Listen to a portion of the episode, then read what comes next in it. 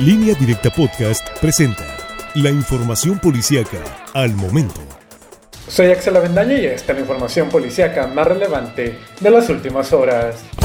En Abolato, un camión de volteo que intentó ganarle el paso al ferrocarril fue embestido por la locomotora del mismo, provocando que la góndola se volcara y derramara todo el material que llevaba en la caja. La unidad es un camión de carga tipo volteo que llevaba en la caja tierra para relleno y cuyo conductor resultó ileso. El hecho se registró a las 5 de la tarde sobre la carretera que conduce a la sindicatura de Villa Ángel Flores La Palma y la carretera a Vitaruto. Agentes de tránsito confirmaron que no había lesionados, por lo que procedieron a levantar el reporte correspondiente y retirar el vehículo accidentado.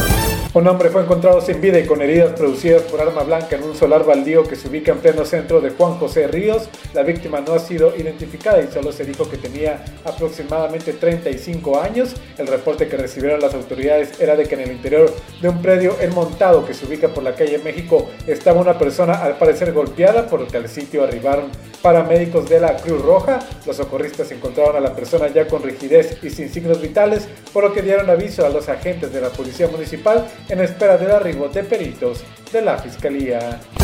Sin vida fue localizado un adulto mayor cerca de la zona de Casas Vieja y el Bolillo en el municipio de Elota este miércoles. La víctima fue identificada como Matías S. de 65 años de edad, quien viajaba a bordo de una bicicleta tipo montaña de la cual fue derribado por un vehículo que tras el percance se dio a la fuga dejándolo a su suerte. Presuntamente el hombre había salido a buscar trabajo cuando ocurrieron estos hechos. Elementos de servicios periciales se encargaron del procesamiento de la escena y después ordenaron el levantamiento del cuerpo para llevarlo al servicio médico forense donde será reclamado por sus familiares.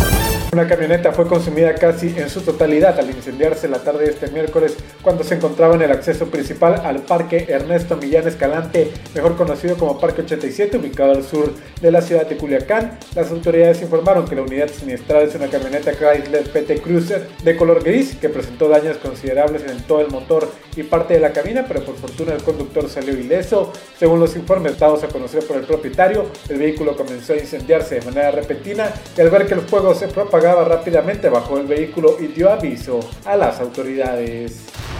Más información en línea directa portal.com